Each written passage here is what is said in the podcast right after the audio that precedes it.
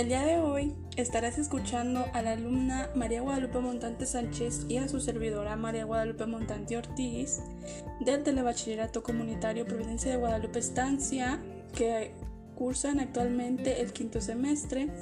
Hoy les hablaremos sobre ¿Por qué cuando subimos a la cima de una montaña hace más frío si estamos más cerca del sol? Es interesante el tema porque para este fenómeno intervienen varios factores como el calentamiento de la superficie terrestre, la presión atmosférica y el efecto invernadero. A nosotros lo que más nos gustó fue que conocimos y aprendimos que lo que nosotros teníamos por lógica, o sea, que entre más alto más calor y entre más bajo más frío, resultó ser todo lo contrario. Mm, a nosotros nos pareció curioso que si no existiera el efecto invernadero, la temperatura de nuestro planeta rondaría por los 16 grados centígrados bajo cero.